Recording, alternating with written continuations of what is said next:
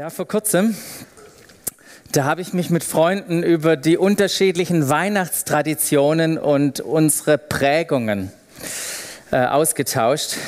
Beispielsweise, wer denn am 24. Dezember die Geschenke bringt. Und mein Freund, der im Osten Deutschlands geboren ist, bei dem war das klar, dass das der Weihnachtsmann ist. Die Coca-Cola-Version. Er ist verheiratet, aber mit einer äh, Dame, die aus einem christlichen Elternhaus hier aus Baden-Württemberg kommt.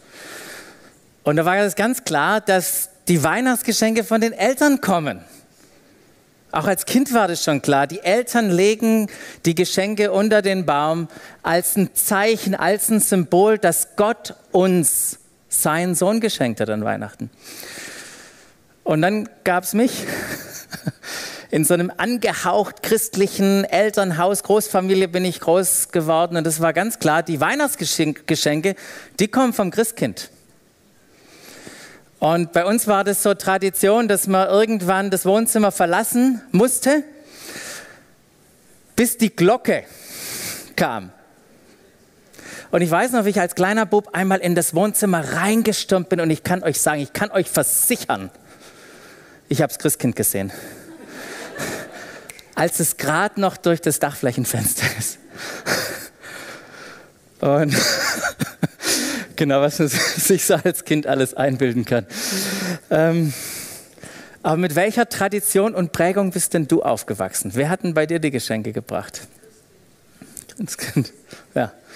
Je nach Prägung und Hintergrund. Und äh, bin so froh, dass wir äh, Weihnachtskrippen haben und äh, Weihnachtskrippenspiele haben und Weihnachtspredigten auch an Heilig- oder Heiligabendpredigten haben und immer wieder auch die Weihnachtsgeschichte äh, lesen, um uns daran zu erinnern, dass an Weihnachten, dass es da um Jesus geht, der in die Welt gekommen ist und nicht darum, wer die Geschenke bringt.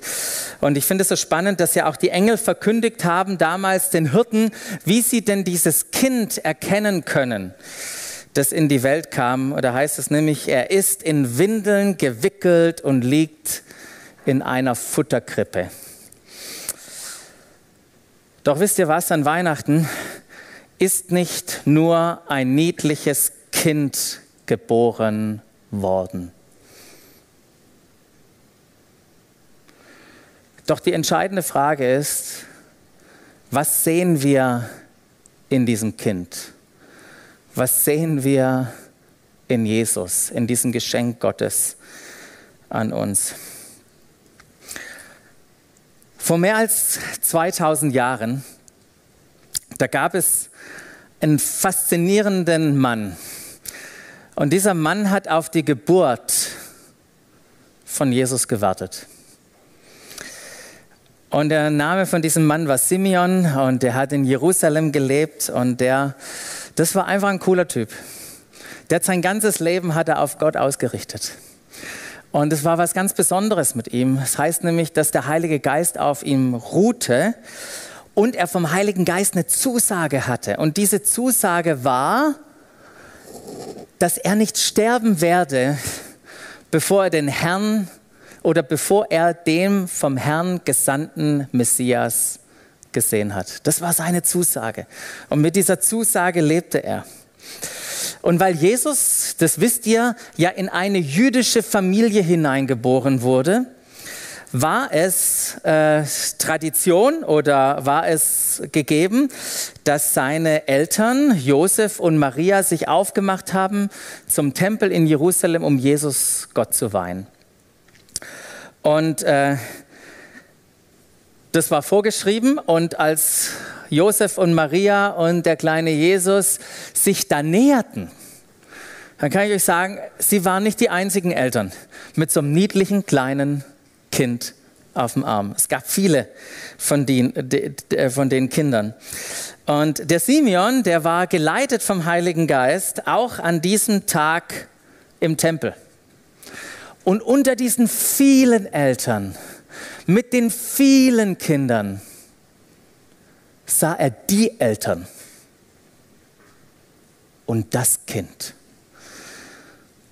Und dann hat sich Simeon genähert, hat wahrscheinlich, ich vermute mal, er hat um Erlaubnis gefragt hat das Kind in die Arme genommen, pries Gott und sagte, Herr, nun kann dein, dein Diener in Frieden sterben, denn du hast deine Zusage erfüllt.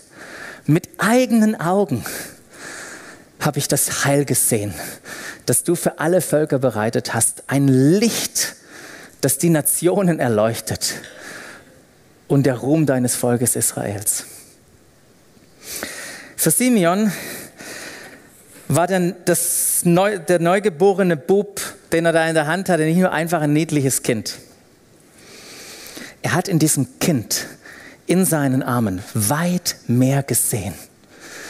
Er hat gesehen, was Gott gesehen hat, das, was mir hier formuliert gesehen, das Heil, die Rettung, das Licht, das Ruhm für sein, der Ruhm für sein Volk.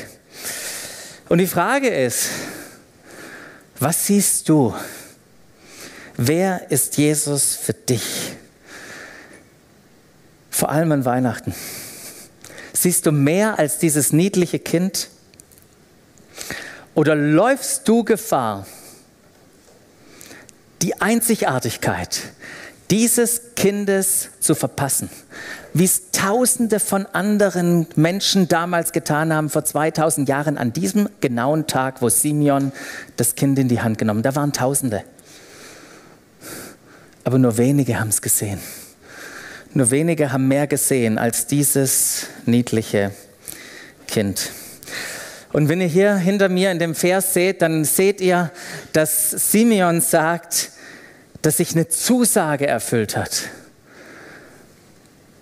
Von welcher Zusage redet er denn?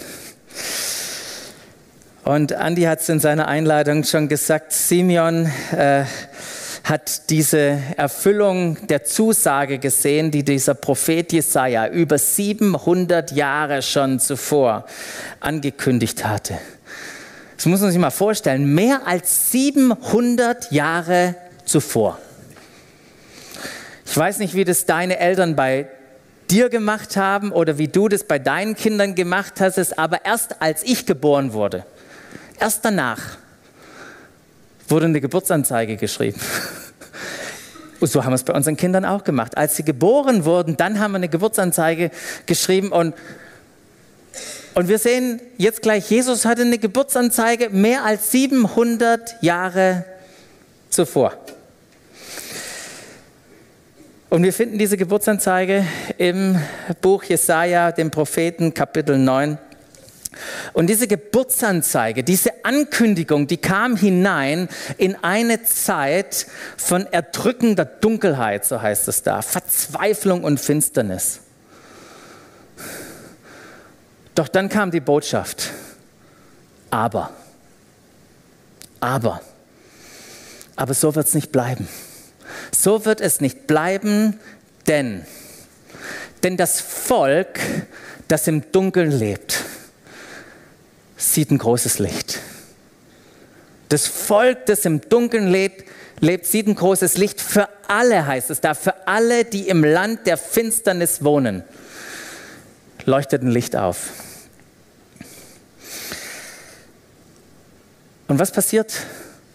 mit dem Volk? Was passiert mit allen Menschen? Und da heißt es weiter im Jesaja, möchte ich euch mit hineinnehmen, was Gott dort vorhat. Da heißt es, der Herr, die Menschen, die da leben, du vermehrst sie. Und die sind gerade in Dunkelheit, in Verzweiflung, in Bedrängnis, in Unterdrückung.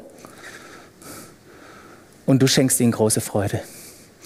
Sie freuen sich vor dir wie bei der Ernte. Hast du schon mal Hunger gehabt? Und dann kommt die Ernte. Und dann heißt es weiter, und wie beim Verteilen der Kriegsbeute.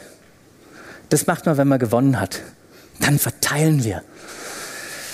Wie damals hast du das Volk von den Midianitern befreit. Das ist die Gideon-Geschichte. Er mit 300. Runter reduzieren. Nicht, dass sie das nachher sich zuschreiben konnten weil es gibt nur einen starken Gott. Ähm, äh, zerbrichst du das Joch der Fremdherrschaft, das, du auf, das auf ihnen lastet, und den Stock, mit dem sie zur Zwangsarbeit angetrieben werden. Und dann finde ich so spannend, wie es da heißt, die Soldatenstiefel. Ist ja aktuell geworden. Die Soldatenstiefel. Kann man, kannst du die mal hören? Da heißt es, deren dröhnenden Marschtritt sie noch im Ohr haben und die blutbefleckten Soldatenmäntel, die werden ins Feuer geworfen und verbrannt. Das, was schlecht war, das wird am Ende noch dazu dienen, dass Menschen sich dran wärmen können. Ich finde es so krass, was, was Jesaja oder hier Gott äh, schreibt oder verkündet durch Jesaja. Und wie wird, wie wird Gott das alles machen?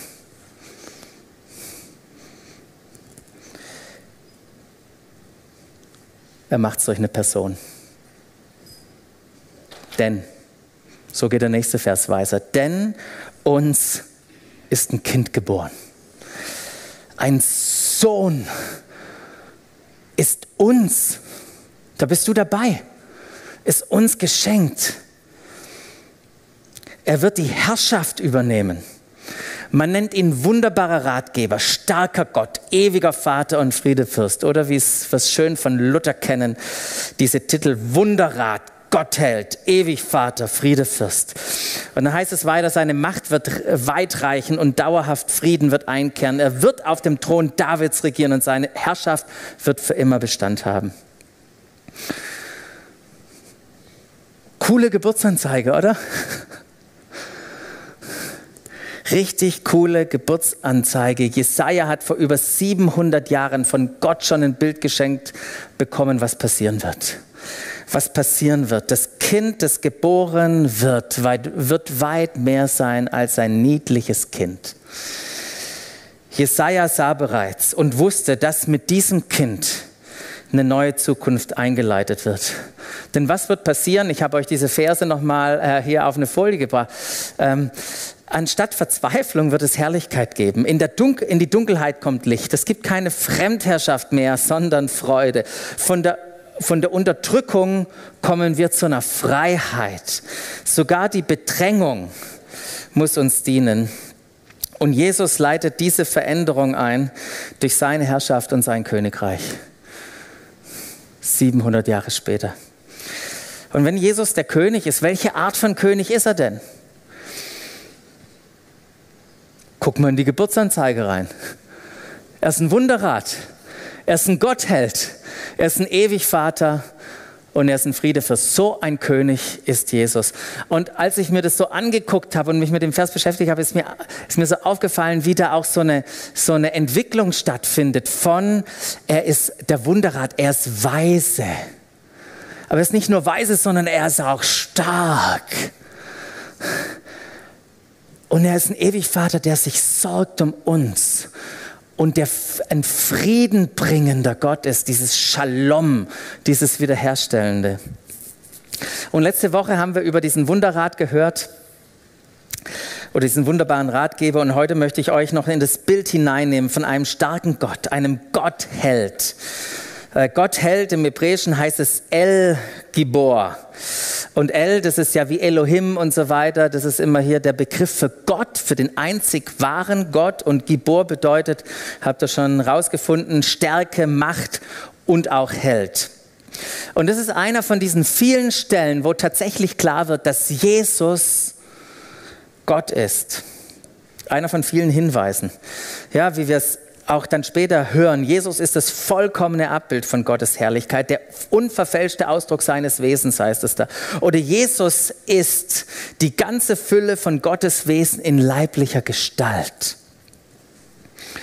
Doch die Existenz von Jesus, und das ist das Coole, und das müssen wir uns vielleicht manchmal an Weihnachten wieder erinnern, seine Existenz hat schon vor seiner Geburt hier in dieser Welt begonnen.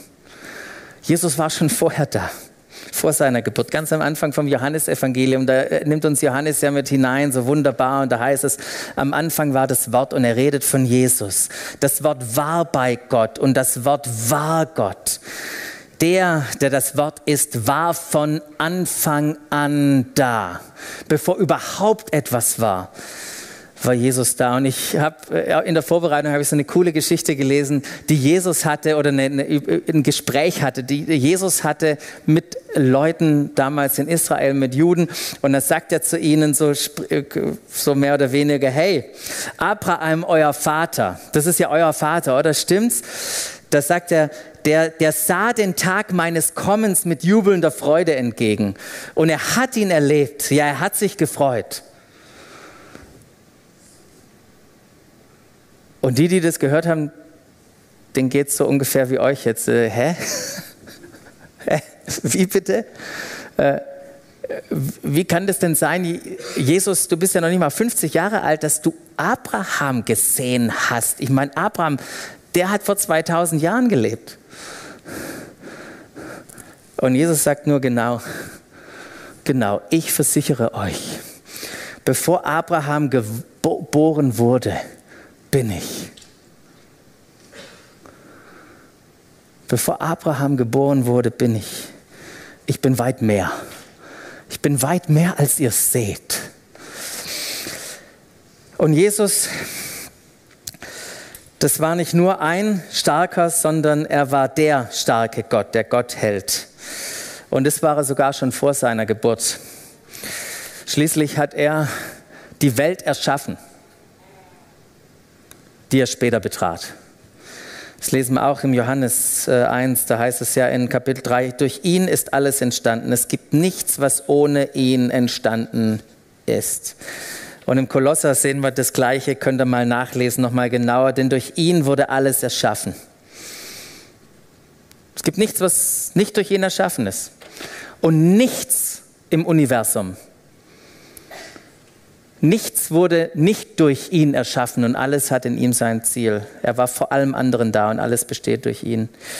Und das ist so erstaunlich, gell? Wir, wir als Menschen, wir haben ja auch Schaffungs- oder Erschaffungskapazität. Wir können auch etwas gestalten, etwas machen, aber wir brauchen immer Rohmaterial. Nicht so bei Gott. Der braucht kein Rohmaterial, der muss nur ein Wort sprechen und Dinge werden in, kommen in Existenz. Das ist göttliche Macht und Stärke. Und ähm, und wir sehen auch, wenn wir ins Alte Testament reinschauen, ist es so cool, da auch schon die Spuren seines mächtigen und starken Handelns zu sehen. Ich weiß nicht, ob ihr diese Geschichten könnt, kennt, vielleicht aus dem Kindergottesdienst, so Daniel und seine drei Freunde, die sich wiederfinden in diesem Feuerofen. Und wenn Nebukadnezar da reinguckt, dann denkt er, eigentlich kann ich zählen. Eins, zwei, drei. Warum ist da ein Vierter? Jesus war schon dort im Feuerofen. Wenn wir ins Alte Testament reingucken, da wird so oft gesprochen vom Engel des Herrn. Meine Vermutung mit vielen anderen ist, da war Jesus schon aktiv in seiner Geschichte mit seinen Menschen. Ähm, doch wie sah die Macht von Jesus aus, während er hier auf der Erde gelebt hat? Ich meine, 700 Jahre eine Geburtsanzeige, hier, das ist der Gottheld, der starke Held, das kann ja jeder schreiben, oder? Und wie hat er es denn gezeigt? Und ich finde es so spannend, ähm, auch die Leute äh, anzugucken, die, die diese Entdeckung gemacht haben, dass Jesus tatsächlich der Messias und der Retter ist. Und das waren Leute wie der Nikodemus ganz am Anfang, das waren natürlich seine Jünger, es war jemand wie Mar Maria Magdalena, das war irgendwann auch Saulus selber, der eine Begegnung mit Jesus hatte, und es waren viele tausende andere. Und warum sind sie auf diese Idee gekommen oder wie kamen sie zur Überzeugung, dass Jesus der Messias ist? Das hat er ihnen ja gar nicht richtig gesagt. Aber sie kamen zur Überzeugung, weil sie ihn live erlebt haben, weil sie Jesus erlebt haben. Deshalb konnten sie sagen, und das ist tatsächlich der Messias. Sie haben seine Macht und Stärke gesehen. Und ähm, ich habe euch, schmeiß euch jetzt einfach mal so ein paar wunderbare Mosaiksteinchen. Und die geben gleich ein schönes Bild, wie, wie stark Jesus ist. Ähm, Jesus hat Macht über die Natur. Petrus hatte nichts gefangen, den ganzen Tag nicht, war total frustriert. Jesus kommt. Und Fische müssen in ein Netz ob sie wollen oder nicht, so dass das Boot fast anfängt zu sinken. Ähm, Jesus ist im Boot, es sind Stürme. Jesus spricht nur ein Wort und der Sturm muss gehorchen. Wenn er gerade kein Boot hat, läuft er auf dem Wasser. Wenn es gerade kein Essen gibt, nimmt er fünf Brote und zwei Fische, bricht sie, dankt sie, gibt sie den, den äh, Jüngern in die Hand. Jesus hat Macht über die Krankheit. Er heilt Kranke. Haben wir gerade gehört im Zeugnis. Er heilt Kranke. Blinde sehen, Lahme gehen, Taube hören, Stumme sprechen und noch viele andere Sachen. Und nicht nur Kranke heiraten. Jesus weckt sogar Tote auf. Ja, die hat nur geschlafen. Oder mein Freund Lazarus, komm, komm raus. Äh, Jesus hat Macht über seine Feinde. Alle Versuche, ihn umzubringen, scheitern. Und auch die Versuchung, damals in der Wüste, die konnte ihn nicht anhaben. Er widerstand dem Teufel. Und nicht nur dem Teufel, Jesus hat Macht über Dämonen. Wenn Jesus kommt und spricht, müssen Dämonen fliehen, müssen Menschen verlassen. Jesus hat Macht über die Sünde. Deshalb konnte er Sünden vergeben. Hey, du, der da auf deiner Matte liegst, deine Sünden sind dir vergeben. So, und jetzt steh auf, nimm die Matte und geh nach Hause. So hat Jesus das gemacht. Noch mehr. Jesus hatte Macht, die Sünde der Welt zu tragen. Alle Sünde der Welt. Deine Sünde. Musste nicht mehr selber tragen. Er hat sie bereits getragen. Und weil er sie tragen konnte, die Macht dazu hatte, hat er dich erlöst, hat Beziehungen wiederhergestellt, hat dich versöhnt mit dem Vater, Beziehungen wieder auch zueinander gestiftet. Jesus hat die Macht über den Tod. Ist auch cool, oder? Wenn man irgendwann wieder aufsteht. Das Grab konnte ihn nicht halten, heißt es da. Und wisst ihr, was ich auch manchmal so schön finde, dass Jesus die Macht hat, Schlechtes in Gutes umzuwandeln. Richtig üble Dinge, die uns passieren, was Schönes draus zu machen. Die Macht hat er auch. Jesus hat die Macht, alle seine Verheißungen zu erfüllen. Und dann passend zu unserem Jahresthema, Jesus hat die Macht zu lieben. Jesus hat die Macht zu lieben Menschen, die ungeliebt sind. Menschen, die nicht liebenswert eigentlich in unseren Augen sind, Menschen, die ihn gehasst haben. Seine Feinde hat er geliebt. Und aus Liebe ist er für uns und alle anderen Menschen gestorben und auferstanden. Und Jesus hat die Macht, und das finde ich auch so schön, wenn wir über den Gottheld sprechen. Er hat die Macht, ein sanftmütiger, demütiger und gehorsamer Held zu sein und Heldentum für ein für alle Mal zu definieren, was das bedeutet. Es bedeutet nämlich, sein Leben zu geben. Jesus hat, während er auf dieser Welt war, die Prophetie über ihn, die 700 Jahre zuvor über ihn ausgesprochen wurde, hat er erfüllt. Er war der starke Gott. Er war Gott Held. Und ich finde es so cool, dass er nicht nur kam, um sich selber darzustellen, So manchmal, wenn wir so ins Fitnessstudio gehen, gell, dann. Es ging nicht um ihn. Er hatte einen Zweck damit. Mit den Wundern, mit seiner Macht. Und ich finde es so schön, wie Petrus am Ende, als Jesus dann nicht mehr da war, den Zweck, uns den Zweck verrät und den Menschen erklärt. Ganz am Anfang der Apostelgeschichte heißt es, ihr Leute von Israel, die waren ja da alle versammelt, ihr Leute von Israel, hört her. Bei dem, was wir euch zu sagen haben, geht es um Jesus von Nazareth. Durch diesen Mann hat Gott, wie ihr alle wisst, in eurer Mitte mächtige Taten vollbracht, Wunder gewirkt und außergewöhnliche Dinge getan. Damit hat er ihn euch, ihm, ihn euch gegenüber als seinen Gesandten bestätigt. Das war das Ziel. An seinen Wundern, an dem, was er gemacht, an dem, was Jesus gemacht hat, solltet ihr alle entdecken, dass er der Sohn Gottes ist, der Gesandte, der Messias, der Erlöser. Und er hat so viel gemacht, dass Johannes sagt, das kann man gar nicht alles aufschreiben. Aber es dient nur einem Ziel, dass du zum Glauben an ihn kommst, am Glauben, dass Jesus der Messias ist. Wisst ihr, Jesus kam als winziges Baby auf die Erde. Aber er war, ist und wird immer ein mächtiger und starker Gott sein. Denn Christus oder Jesus Christus ist immer derselbe. Gestern, heute und in Ewigkeit. Gut, dass Jesus nicht, sich nicht ändert, oder? Gut, dass es sich nicht ändert, denn auch wir brauchen immer wieder einen Helden. Wir brauchen immer wieder einen Helden. Einen starken und mächtigen Gott, der kommt und handelt kommt und handelt in unserer Verzweiflung, in der Dunkelheit, in der Bedrängnis, in der Not, in der Krankheit und sonstigen Situationen, in der wir uns wiederfinden, damit er uns Freude und Frieden und Hoffnung und Zuversicht schenkt. Ein Gott, der handelt.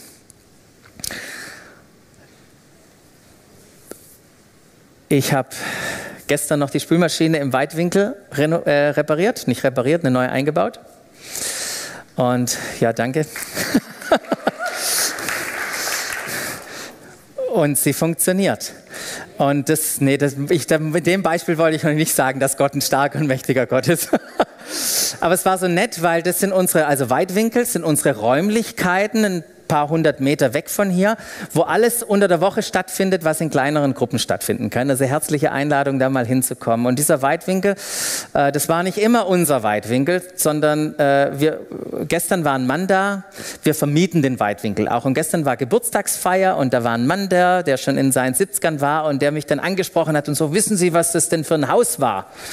So als Bäckerei hat es ja angefangen. Und dann war es so ein Haus, wo so ein paar Suchtkranke sich aufgehalten waren. Und irgendwann hat es nicht mehr so funktioniert und da hat die Caritas das übernommen oder die katholische Kirche als Station für die Caritas. Und ich habe mich dann zurückerinnert. Damals, als wir dieses, als wir dieses Haus vor elf Jahren äh, kaufen wollten als Eigentümergemeinschaft, wo, wo Doxadeo Teil, ein, ein, ein, ein, Partner war oder ja, eine Partei war in dieser Eigentümergemeinschaft. Und wir sind schon zum Notar gegangen, das war so knapp vor elf Jahren, hatten da unterschrieben den Kaufvertrag. Die Herausforderung ist nur, wenn man einen Vertrag macht mit der katholischen Kirche, muss der Bischof ja zustimmen, dass der Kaufvertrag wirksam wird.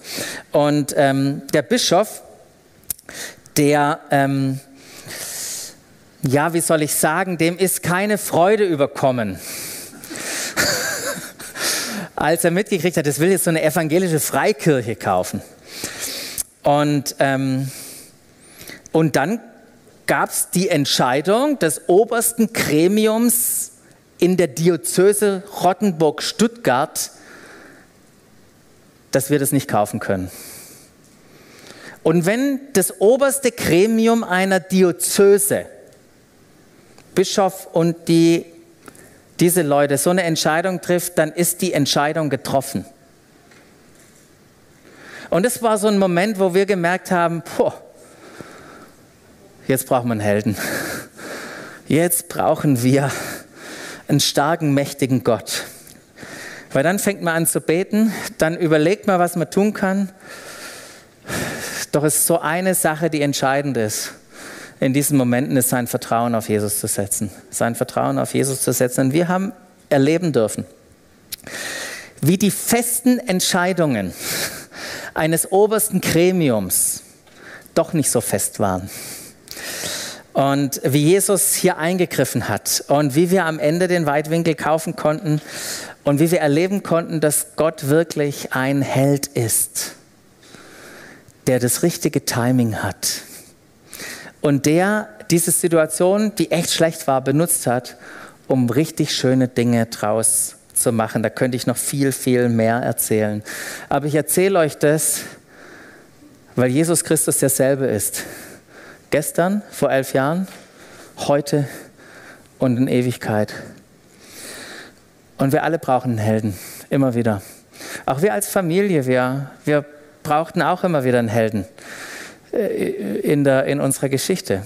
Ja, ein, eines Tages, da lag eins, eins unserer Kinder im Krankenhaus, Intensivstation, und das Leben stand auf der Kippe. Und du siehst das Kind da hilflos liegen und du kannst als Eltern nichts tun. Rein gar nichts. Du bist völlig hilflos. Dunkelheit, Bedrängung, Du kannst nur eins machen. Beten und den Namen Jesus hineinsprechen in diese Situation. Und auch hier, wir durften Wunder erleben. Wir durften erleben, wie ein starker Gott eingreift und Heilung schenkt. Und das sind, das sind nur zwei von vielen Geschichten. Zwei von vielen Geschichten, die wir erleben durften. Und ich weiß, die hier im Raum sind. So viele Geschichten sind auch hier im Raum. Nicht nur von der Annie, sondern auch von vielen anderen, wo wir Gott in unserem Alltag erleben dürfen als starken Held, als Gott Held. Wir alle brauchen immer wieder einen Helden. Und wo brauchst du heute Morgen? Wo brauchst du heute Morgen einen starken Helden? Jesus ist der starke Held. Er ist Gott Held. Und es bedeutet nicht, dass wir uns richtig verstehen, es bedeutet nicht, dass wir keine schweren Zeiten und Schmerz erleben. Das tun wir. Selbstverständlich erleben wir das.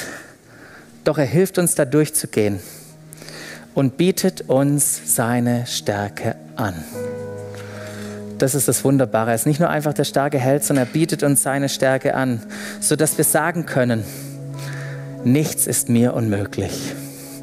Nichts ist mir unmöglich, weil der, der bei mir ist, der, der in mir ist, mich stark macht. Die Frage ist,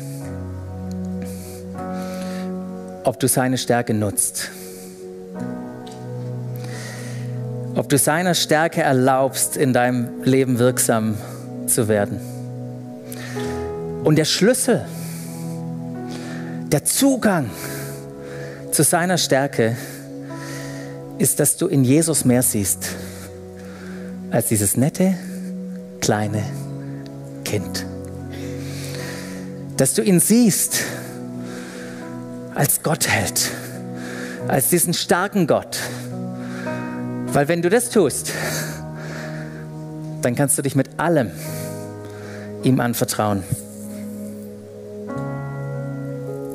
Siehst du in ihm den Messias, den Retter, den Erlöser, den König? Siehst du in ihm den Gott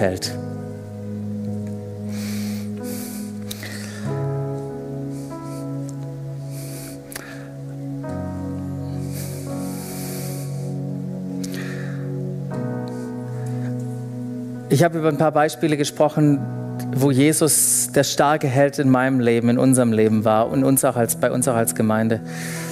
Vielleicht gibt es Dinge heute Morgen, wo du sagst, hey, da brauche ich einen starken Gott. Da brauche ich jemanden, der eingreift. In Beziehungen, in Arbeitssituationen, wo auch immer.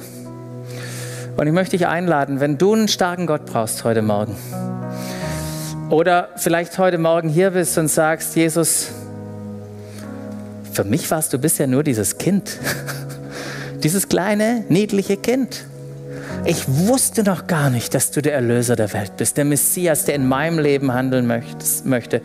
Wenn du einer zu die, einer diesen zwei Gruppen gehörst, ich möchte dich einladen, einfach aufzustehen an deinem Platz und ich möchte gern für dich beten. Ich weiß, es erfordert Mut, aber wenn Finsternis da ist und Dunkelheit und Bedrängnis, dann muss man manchmal mutig sein und aufstehen und sagen, Jesus, wirke du in unserem Leben. Also wenn bei dir was ist, dann steh gerne auf und ich möchte einfach noch beten und dann wollen wir für dieses, dieses äh, noch mit einem Lied antworten. Genau, danke Herr. Ja. Danke Jesus. Hm.